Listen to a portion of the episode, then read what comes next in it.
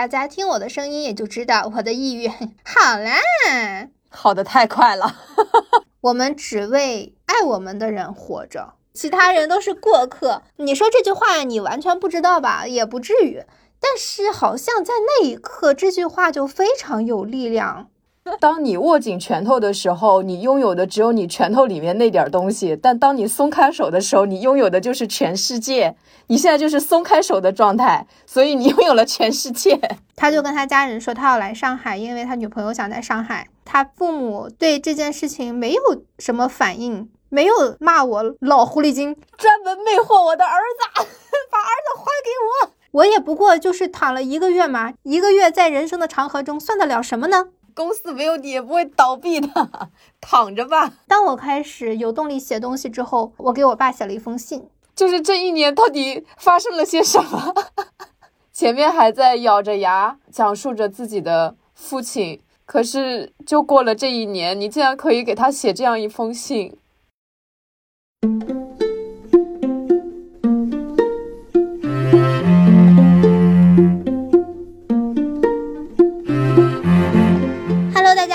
欢迎大家收听第五十八期的文艺复兴，我是元英，我是玄机。嗯，我们是一档游走在生活与阅读之间的栏目，旨在用价值与美重建有意义的生活。这一期呢，我们想要继续聊一下抑郁这个话题。当然，大家听我的声音也就知道我的抑郁 好啦，好的太快了。对，因为好的太快。差不多一个多月的时间吧，恢复的还是挺好的。我就想要根据我的情况跟大家聊一聊我自己的感悟吧。嗯，这个很有用哎。对，就是一方面是自己怎样能让情绪变得好起来，然后另一方面是想到了一些什么，大概是这样子。哎，那你就是康复的这个过程中，你都做了哪些事情呢？你觉得就是对你的康复是比较有用的？我刚开始的两周，就像上期节目说的，是完全请了年假，在家里面躺着的，就放任自己躺着。我觉得这个对我的康复是比较好的一步，因为可以接受自己什么都不干，就这么躺着。嗯，我同期抑郁的那个同事，他因为各种各样的原因，他就是不想请病假，尽管他很想休息，但是他一直坚守岗位，所以他的情绪一直得不到好的恢复吧，就感觉他好像一直处于一个比较疲惫的状态中，始终没有说缓过来之类的。因为我自己的感受是，其实，在休息的。前七天确实都没有缓过来的感觉，还是在一个上班的那种较为激进的感觉中，就是你还是在那个齿轮上的，你并没有真的停下来。但我休到第二周的将近末尾的时候，我才渐渐的有一种休息过来的感觉，才渐渐的有一个动力说，哎，我想稍微起来走走，呃，我想出门。怎么怎么样？直到这个时候才觉得说啊，我已经放下了之前的疲惫了。接下来的两周的上班的时间，我并没有说，哎，那我就认认真真的朝九晚五了。我也没有这样。刚开始的两天，我还是不想去上班，还是其实什么都不想做，我就没有去公司。前两天，第三天的时候，我开始去公司了，但只有下午，就只上下午班。上下午班，我也只是坐在那里，什么都不干。我虽然带了书，但是确实还是看不下去。我就在那儿坐着，没事儿开个会，这样子就跟大家聊聊天儿。比方说咱们的那个选题会呀，嗯，聊天会啊，分享会啊，去参加一些这些这些。当时。老赵也说不要着急开始工作，你自己的进度慢慢把握，不是非得说你就要立刻马上产出。所以这一点非常感谢他，给老赵送一面锦旗。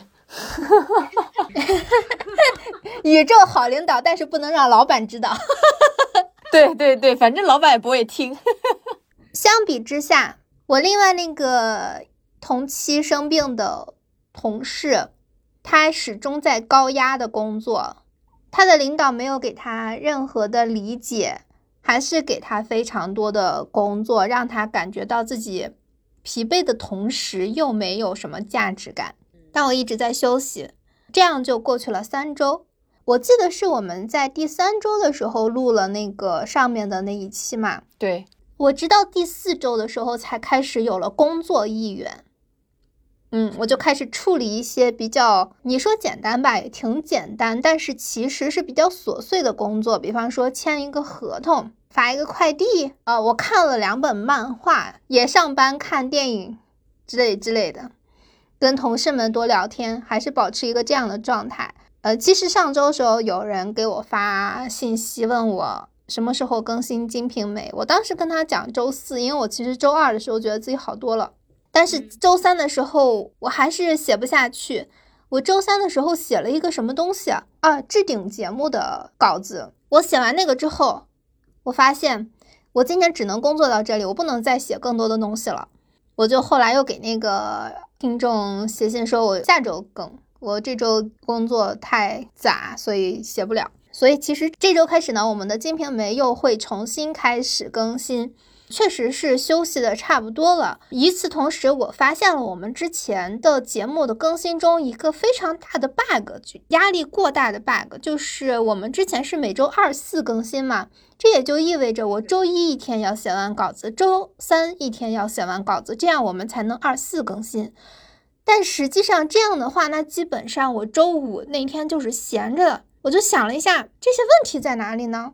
我就发现这个是更新密度太高了。那我怎么能把这个更新密度稍微拉一拉，就不要让它这么密，让我有喘息感？我就想，那我就不要一天写五千字了，两天写完五千字，这样会不会好一点？我觉得应该会。所以我们把更新时间改成了周二和周五，这样子我第二次更新的时候，我是可以喘一下气儿的。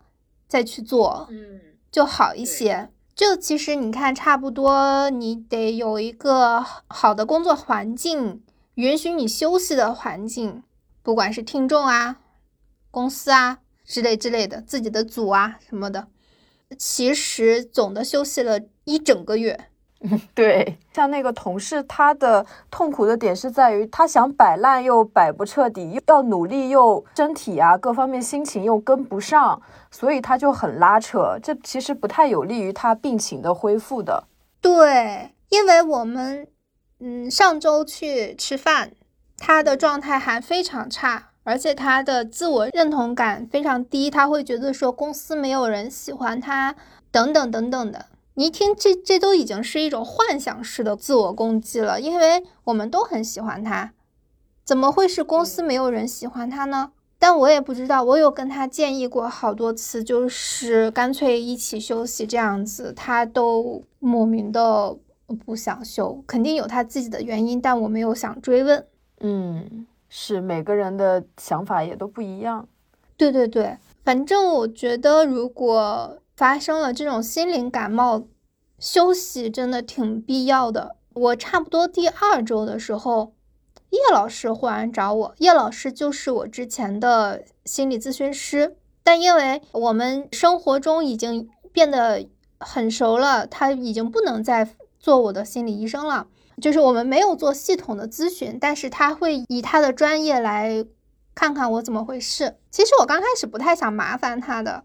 但他呃来找我说是一个已经结束咨询了的听众，听说我抑郁后去找他，他才发现我有了问题，所以他来找我的，所以也很感谢这个不知名的听众，雷锋听众，因为我刚开始的时候以为是卷毛或者是你找了叶老师，我还问卷毛。卷毛是我男朋友啊，我忘记说。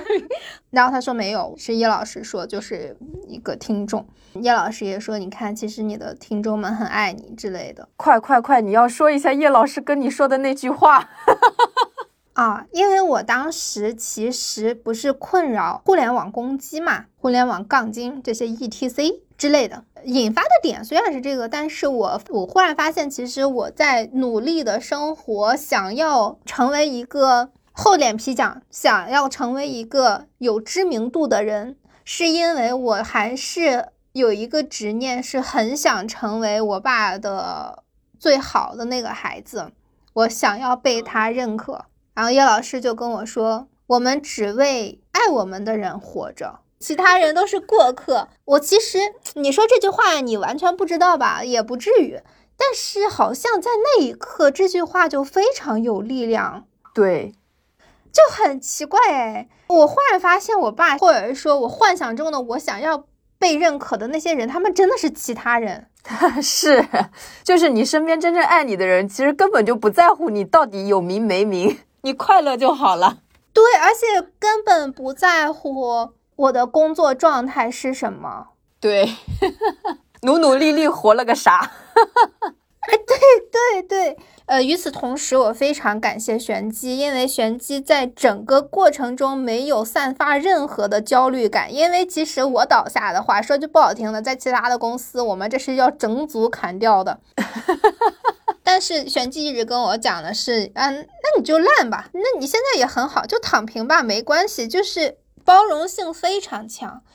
再加上我男朋友对我的包容感也很强，我男朋友也跟我说，不管你做什么决定，哪怕你辞职也好，我都会尽力的支持你之类之类的。我有突然就有了特别好的被接纳感，因为其实，在过去的工作中，我一直觉得说好像有很多东西是要我来负责的，比方说外联啊，或者是怎么样啊，我始终觉得说我跟玄机的工作内容不同，而且呃，我又是这个逗。梗啊之类的，就是哪怕是在其他的关系中，好像也是我比他站在更外面的。我从来没有想过你是可以兜底的，就是其实你也可以把这些事情处理得很好。我没有必要忽视你的能力，帮你去面对这些东西。虽然你其实也不太想面对这些外人。我是一个万金油，哪里需要我就放在哪里。对，但是在我呃生病的这个期间，玄机都处理的非常好。呃，无论是我们那个该死的 KPI 表格，还是跟其他的合作伙伴的联系，或者是我们本身工作上的一些东西，他都处理的非常好。然后我忽然就发现，其实我不需要那么紧张，也可以很好的运行啊！我那一刻感到了非常的放松。哦，还有这回事呢！我就是一个没有感情的工作机器而已。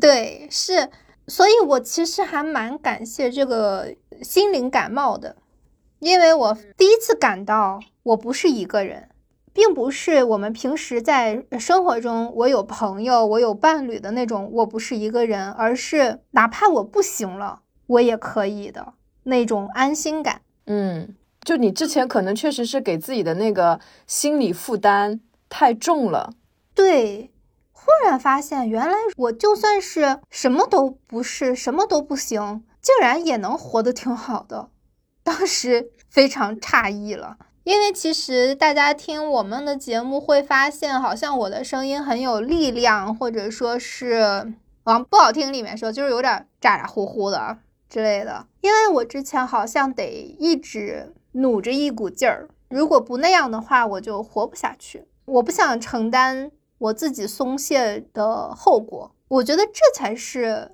引发抑郁的比较核心的诱因，而不是一些表面上的那些东西。哦，这我想到有一个那个也是比较土的一个形容，就是说，当你握紧拳头的时候，你拥有的只有你拳头里面那点东西；但当你松开手的时候，你拥有的就是全世界。你现在就是松开手的状态，所以你拥有了全世界 啊！对，这是一种松弛感吧？对，就是能够松弛、被包容的感觉。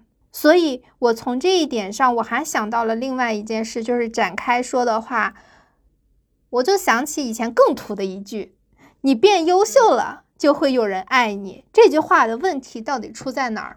首先就是对优秀的定义，可以说这么多年我一直在努力让自己变优秀，变成世俗意义上的优秀。但是这个优秀，首先来说它是没有终点的。这个优秀的标准是什么呢？在你心里，曾经我以为你就得是一个职业女性，你得有自己的独立的生活能力。起码说出去，人家一听，哇哦，你好厉害，这种你得有作品，不只是播客啊，就是其他的就是你得有作品，你得是别人一听就觉得说哇哦之类这样的优秀。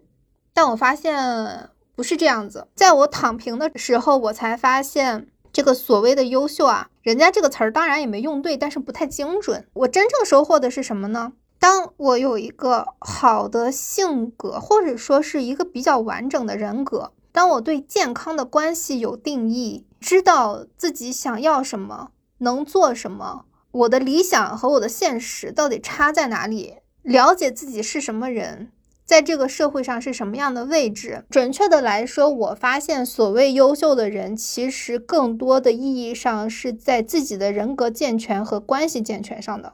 嗯。就比方说，我以前认真工作，自驱力很强，我获得了的是什么？我获得的是社会地位吗？我获得的是高薪资吗？不是的，我获得的是信任，获得的是领导觉得我休息一个月也没有问题的信任。恰恰是这份信任。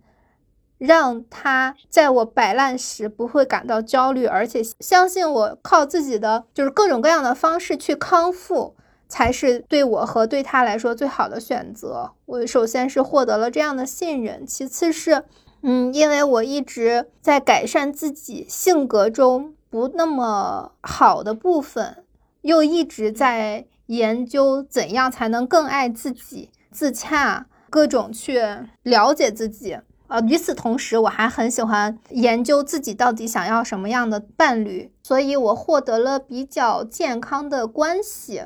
因为我有比较严重的精神洁癖，所以我对朋友的考核也很严格。因为我不凑合，所以拥有好的朋友也不奇怪。我觉得这三方面的构成才是我康复的很快的核心吧。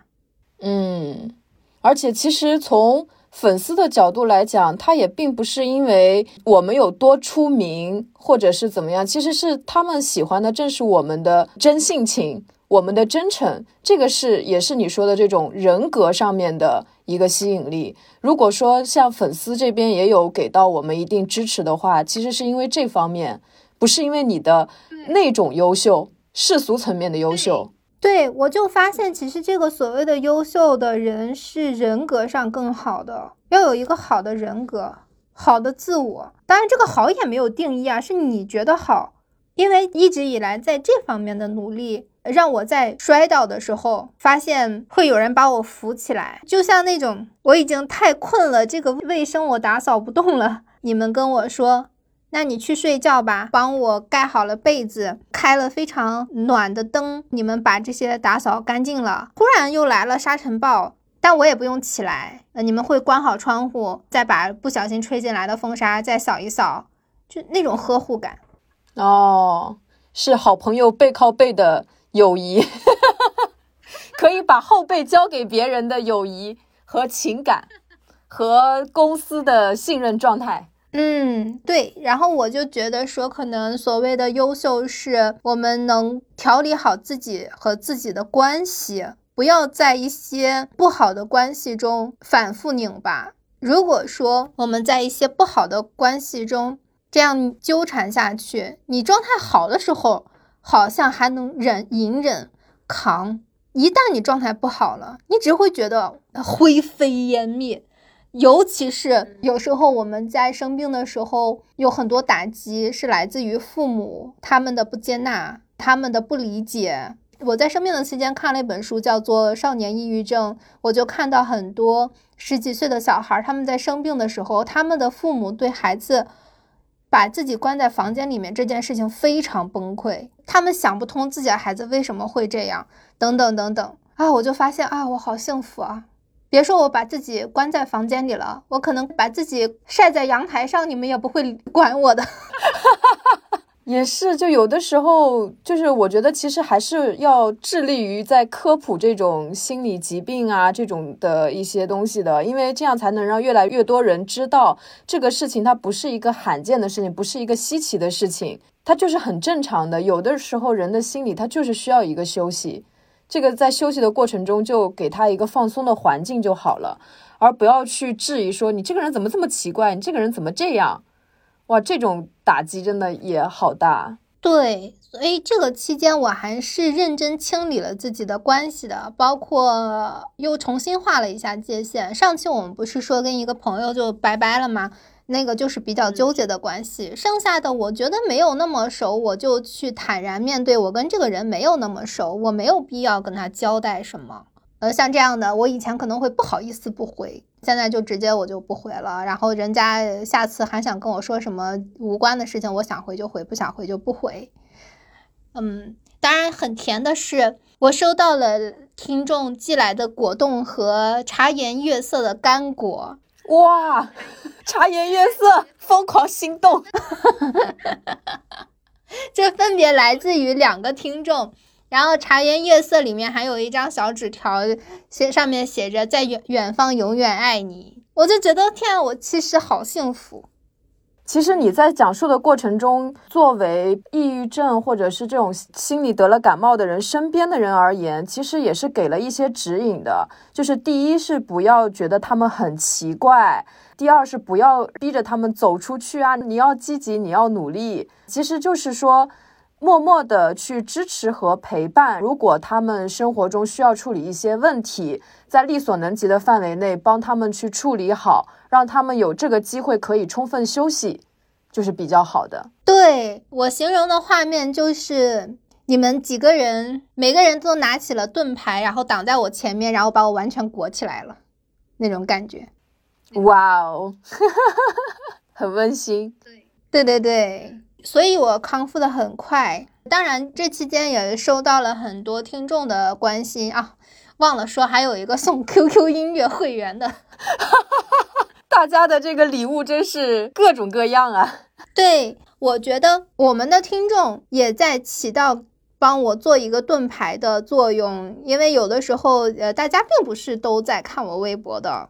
嗯，就可能不知道发生了什么事情，他们就会主动站出来说啊，他让他休息一段时间，不要着急。我有时候看到就会觉得啊，好贴心啊，我就更加感到叶老师说的那个，只为爱你的人活着，爱你的人真的会尊重你的选择，看得见你，就看到你好的地方，或者说你无能为力的地方，并且去理解，而不会说更在乎自己的。感受，我觉得你那个微博也挺好的，就是说卷毛他们家人给到你的一个理解，我觉得这个很好哎。我确实是在。抑郁的这个期间，才发现自己是被全盘接纳的，这种感觉真的好妙啊！我好难形容，因为我之前一直还蛮担心我男友家对我们的关系有什么意见。后来我男朋友他不是要找工作吗？他投那个简历之前是要先确定自己要在哪个城市，这些他们家人都是全程跟进的。他就跟他家人说他要来上海，因为他女朋友想在上海。他父母对这件事情没有什么反应，没有骂我老狐狸精，专门魅惑我的儿子，把儿子还给我。对，因为其实他们在北京，人当然更希望自己的孩子留在自己身边，而且他们又花了那么多的时间精力去投入在这个孩子身上，养大我男朋友真的很不容易，倒不是我男朋友多么难养。而是说，他们真的为他投入了非常非常多，虽然不是那种妈宝式的，呃，照顾吃穿住行这些，而是说他们培养他成才的过程中，真的花了好多好多好多好多钱，学了非常非常多的东西。他确实是世俗意义上的那种非常优秀的人，这些都是他父母功不可没的部分。说句不好听的，我觉得如果说很多人在孩子真的完全成才后，的反应可能会是是时候报答我们了，我们是时候退休，怎么怎么怎么样了？但是他却选择了跟他的女朋友跑掉。我在这里替我男朋友的父母稍微心酸一下，虽然你们没有骂我老狐狸精，但是我在自己的心里还是默默的骂了自己。主要很微妙的是，他们是 base 在北京的，北京也是一个很有发展机遇的地方，和上海其实差不多。在这种时候，就是他离开北京去到上海的话，可能对就这种博弈上面来说，就会更觉得，哎，你你把我儿子搞走了。对，因为没有必要非要来上海，而且我们中国的俗话讲就是娶了媳妇忘了娘。之类之类的这些，对吧？你看我被传统文化荼毒的多么厉害呀！自我 PUA 了已经。对，但是他父母对于他来上海的反应就是，你的人生你自己做主。他们真的很爱自己的小孩，会全心全意的支持他。比方说，我男朋友有一次去日本，呃，因为那个他下飞机的时候已经凌晨了，所以他又很累。他就直接打车去了东京，花了一千八百块钱的打车费。天呐，我我不知道大家父母的反应会是怎样，但是他妈只是给他打电话说：“儿子，你没事吧？没有出什么事儿吧？”然后他说：“没事儿，就是打了个车。”他妈说：“哦，好的。”就嘱咐他注意安全，就挂掉了。从头到尾到现在都没有把这个事情拿出来说过。他哇，我觉得这样的妈妈太超乎我的意料。哎，我感觉这个就好像你之前说的，就是像领导和你的关系一样，就我觉得这是一种信任。他们可能在教育你男朋友的时候的前提是培养孩子的独立性，在他做出决定的时候会愿意去理解他和信任他，而不是一开始就去质疑，觉得这个孩子怎么回事，乱花钱怎么怎么样，而是觉得他做什么一定是有原因和理由的。对，所以他的这种教育方式也延伸到我们的关系之中，包括我，我可能有的时候想要怎么怎么样，呃，我男朋友也会跟我说，我相信你自己可以做决定，反正你决定了之后，我支持你就好了。就是这样子的关系，让我觉得很被接纳。他来上海这件事情，我就感受到了他父母对我的一种接纳吧。后来是我们又继续在思考要留在上海还是回北京。对于我们打算回北京这件事情呢，他父母其实还是很高兴的，因为我们回去的话可能会涉及到各种住在哪里啊等等等等的问题，他们也都会真心实意的帮忙，但是没有要求你怎样。我就还挺感动的，因为我从小到大好像接受到的信息都是你必须做到 A，我才能给你 B，你必须是一个一百分，我才能基本满意，但都甚至不会夸你一句，你必须要做到怎么怎么怎么样，你才有话语权跟我平等的交流这个话题。但是在他家完全不需要这样子，只要这是你的决定，这是你的想法，我们就都尊重。哇，这对我来说真的是一个非常特别的体验，就感觉这是谁也把把我的席梦思铺得更舒服了。真的，其实我觉得他们这样养育孩子的方式就是很先进、很科学。就是好多家长他管得很严，然后什么都要控制，反而就是会养育出一个很叛逆的孩子。但像他们这样，就是你做什么我都尊重。他们刚开始也没有去阻拦，你看最后还如愿了，孩子回来了。啊，对，就这过程中，其实也会很体谅他们的一些苦心啊，他们的一个付出啊什么的。对，因为他们不怎么管。呃，我刚开始的时候其实很怕跟嗯父母有过多的接触，所以其实前两年说要去见他们的时候，我的第一反应就是不去、不见、不想、害怕。因为父母在我心里真的没有什么任何的好印象，不想去被挑刺、挑毛病。就是我刚开始的时候，敌意真的还是挺挺重的，有一种如果见面就会被当成地摊上的白菜，被人一直说之类的，你懂吗？那种感觉。虽然我履历上远不如我的男友，但是我。在只要不在父母面前，我就觉得自己挺棒。但是，一见到父母这些，我就会觉得说，父母好像只看履历，其他都不看的。哦，就会把自己带入到那种传统的价值观里面去。对，就会害怕。嗯，后来我发现他妈妈听我们的播客，我发现的时候，我也非常非常紧张，会觉得说他会怎么跟我男朋友评价我的节目呢？他会不会觉得说我在？节目里的价值观有问题呢，等等等等。因为如果是我爸的话，他肯定能说出来一大堆我的问题。就哪怕我已经这样写文本了，他我爸也可以挑出来我文本上的毛病，因为我爸就是那种我作文得满分，我爸跟我说这是因为老师哄你玩儿，逗你开心，或者是安慰你罢了之类这样子的。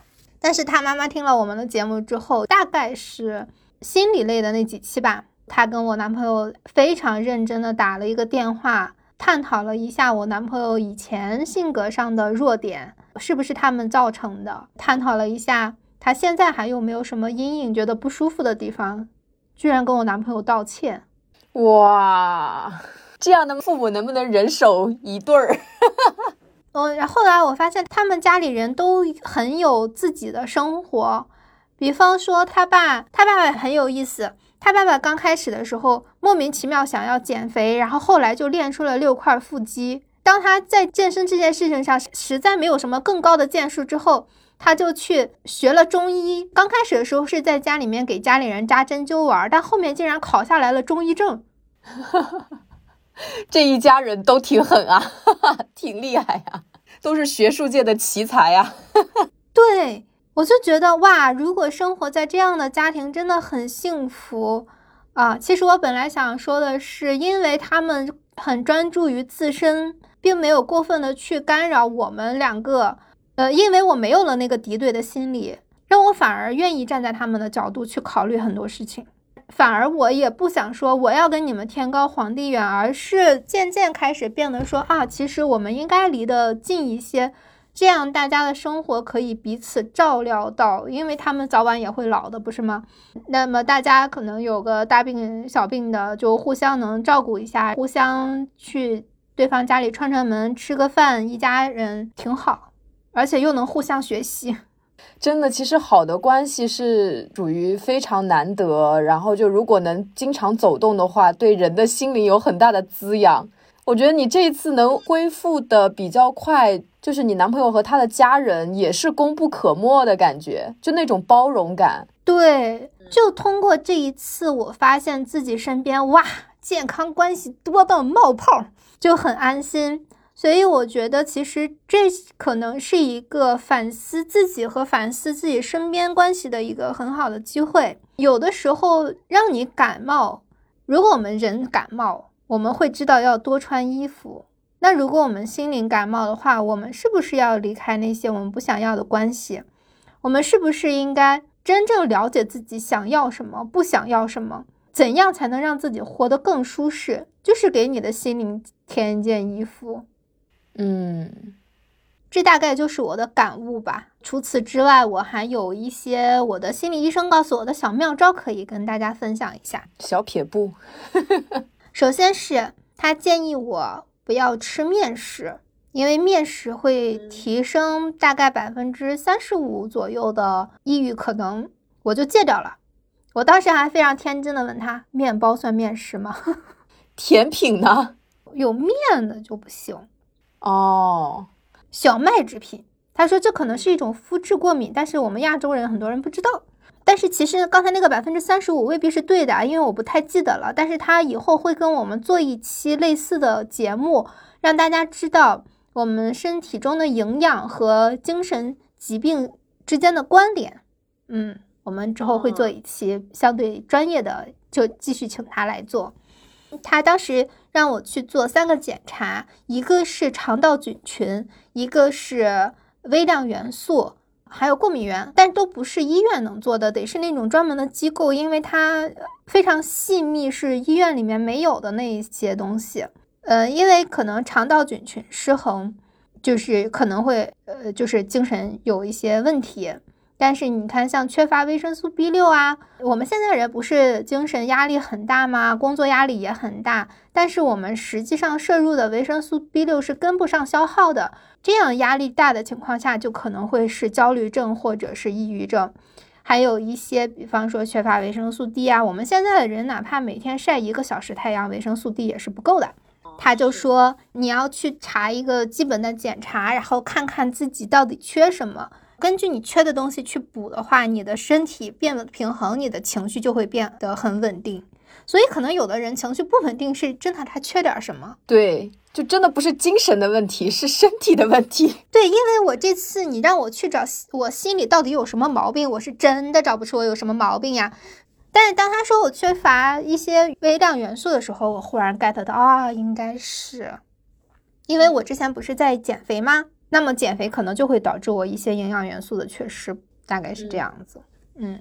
我之前还想跟你说呢，就是我的是非常不科学的推断。我觉得，比如说，呃，像我体内是雌激素过高，像你体内是雄激素过高，就我们这样就比较容易出现。比如说，我是比较容易就是负面的、消极的那种消沉的情绪，你可能就比较容易躁动，就是因为可能雄激素它整个就是会让你的能量场比较的。旺盛，然后就很有攻击性。我就是会很消沉，这个是我们俩就我自己感受到的，可能这种能量上面的一个区别。真的是我最近遇到什么不开心的事情吗？也不是，它单纯就是这个激素起来了以后，你控制不住的一个状态。不过叶老师这个就就更专业一些了。对，叶老师说他自从发现了营养学和心理学的关系之后，他都想去再学一下营养学了。对，反正我是觉得，我之前夏天的时候就是把什么防晒就做很多嘛。后来我不是去了一趟海南，我发现防不胜防，就是不管怎么样都会晒到。我最近就有点无所谓了。然后我发现晒太阳真的会让心情变很好，特别是现在秋天的太阳还挺舒服的。啊，对对，他有跟我讲说，买你自己喜欢的味道的香水或精油也可以改善情绪。嗯。好像是这样，然后我就发现我正好就特别正好，他跟我说这个之前呢，我刚刚好就是重新捡回了用香水的习惯，而且最近不是在护发嘛，就买了非常好闻的护发精油，都是我很喜欢的味道。啊，所以我每天变得好开心，就是因为这些味道它太宜人了，嗯。是不是也是说你在很好的关爱你自己？因为比如说我们精神感冒的时候就容易自我攻击啊，或者自我讨厌啊这样的。但是你去呵护自己的皮肤啊，给喷点香水啊，然后你的身体就能感觉到哇，你在关心我，我好开心，是不是有这样的暗示？有可能，有可能。而且因为我嗅觉比较敏感，所以闻到很香的味道也确实是会让心情就觉得说比较。啊，好，嗯，期待叶老师的做客。对养生极度感兴趣的我，现在蠢蠢欲动。对，呃，我其实看上一期节目，大家可能有不少是有跟我差不多的问题，还有一些或者是自己的伴侣是有这样的问题。希望你听了我们这期节目呢，可以有所启发，或者说觉得什么对自己可行。但无论如何，也不要逼迫自己好起来，千万不要。嗯，在病的过程中，千万不要说我要努力好起来，不要接受自己就是这么烂，或者说我当时就是接受我就是什么都不想干，我就是这样，我就要躺的平平的、整整的，连最好连气儿也不要喘的，接受自己这样，不要怕。我现在不干这些，我会不会以后怎么样？以后的事情以后再说吧。我现在就想这样。就先这样，只关注自己的当下，不要关注未来。如果说公司因为这个这种事情炒了你的话，我我不知道这属不属于劳动仲裁的范围。就如果你身边连一个理解你的人都没有的话，你也得换公司了，是吧？对，就考虑一下换公司。在这个期间。你其实可以观察得到，谁跟你的关系是真的很好的，跟真的对你很好的人在一起，你会有那种被包容的感觉。以及如果你的父母不太能理解你这个的话，就先不要跟他们联系。对，而且不要为了缓解自己的孤独寂寞，去就是让自己结交一些就很不 OK 的关系，这些关系可能反而会更加损害你。有的时候，比如说孤独或者朋友少也没关系，但是你这个朋友的质量它要好。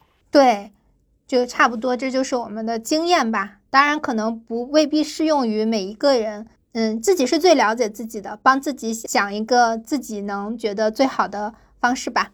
反正呃想实在想不到就躺着，不着急，人生太长啦，人生这么多年，其实你可能在这个过程中觉得时间好长啊，但是其实你想想，我也不过就是躺了一个月嘛，一个月在人生的长河中算得了什么呢？真的，这世界没有你，它也不会塌下来的；公司没有你，也不会倒闭的。躺着吧。对，是的，是的。在我状态变好之后，我其实还做了一件事情。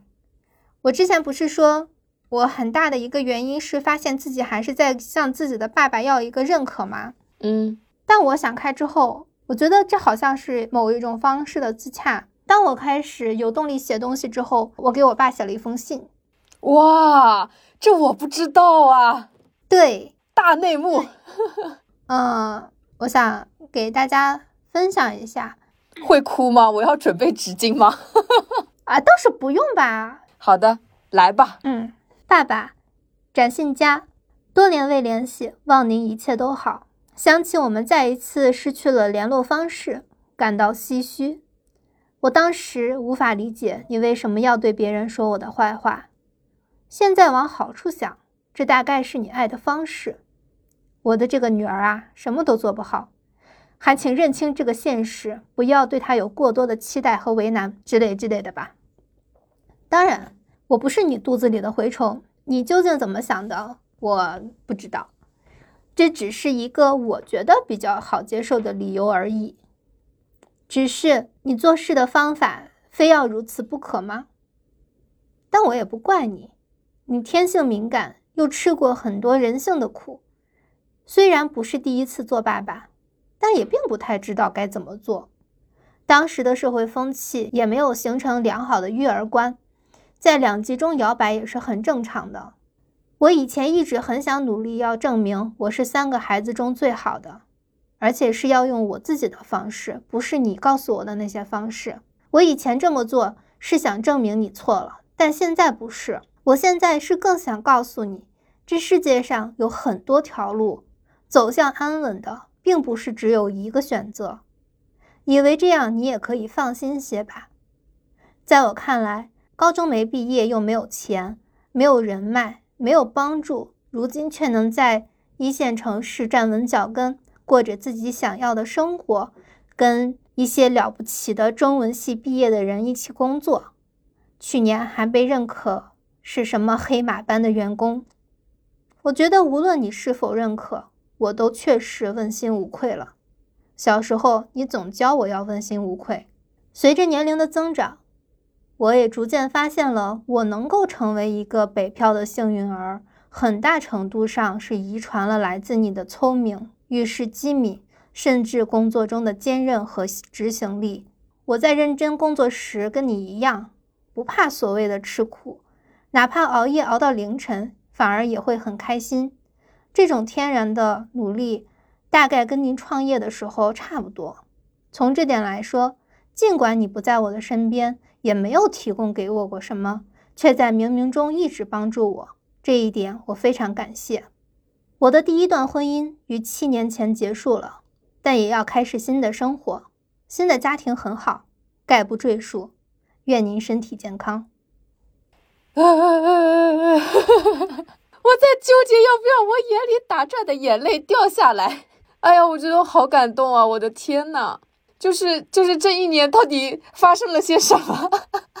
前面还在咬着牙讲述着自己的父亲，可是就过了这一年，你竟然可以给他写这样一封信。虽然我不知道，我觉得他老人家可能会很顽固，或者是会觉得嗨怎么怎么样，但是我觉得这个是你解开了你内心的那个结，这个是最重要的。其实他回应不回应都无所谓。对，所以我并没有留联系方式 和回信地址。我觉得这是对我自己的一个交代吧，因为其实我也知道，如果我们真的和好的话，不会是好的结果。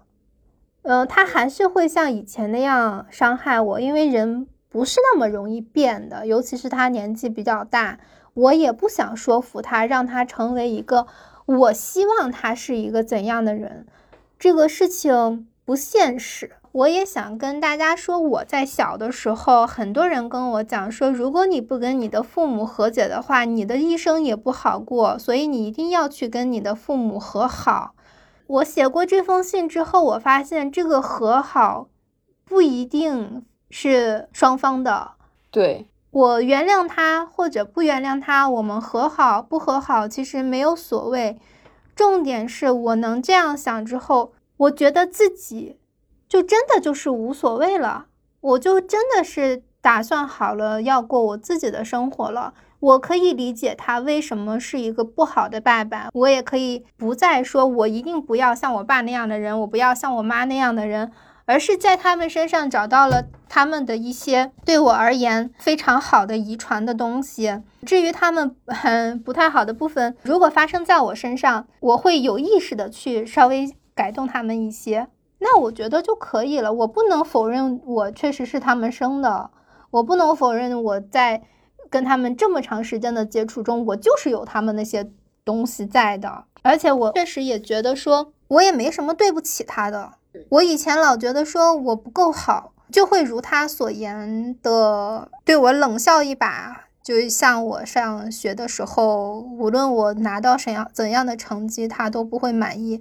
其实我现在拿到现在的这样的成绩，我现在的工作，我现在的家庭，我依旧不会被他所满意。因为他永远有更高的标准等着我，但是他那些标准对我来说意义是什么呢？那么我自己问心无愧了，不就可以了吗？我可能以后就是一个普通的上班族，呃，过着非常普通且正常的，让在他看来拿不出手的生活，但是对我来说已经很好了。对我来说，全这些东西都是靠我自己得到的，我觉得我已经很厉害了。真的啊，好感动啊！我的天呐，就是我现在会比以前更加确信你能变得很快乐，你能收获到幸福，就是这种感觉。就是之前我也会觉得你的父母，就是他会一直是你人生中的一个阴影。这个阴影，它就是会让你就就像你这次生病的一个，就是你会有假想敌，你会有一个很拧巴的那个点在，但是你现在自己把那个结给解开了。我的微信签名是一个好像希腊神话叫格尔迪之结嘛，那个寓意就是说有一个结，它其实很难解开。亚历山大帝还是谁去的时候，他没有去解这个结，而是他用刀把它砍断了。成功的成为了第一个把这个结解开的人。我觉得你现在这这封信就是这种感觉，就你没有说我一定要去见到他，然后去跟他当面，不管是让他给我认错还是我给他认错，而是用这样的一个方式把这个东西砍断了，你的生活就会变得很清爽、很舒适。对我发现这也是一种解铃还须系铃人的另外一种方法。原来不是只有一个解题思路，不像那个。瓜尔佳文渊一样，告发熹贵妃私通，却带错了公式。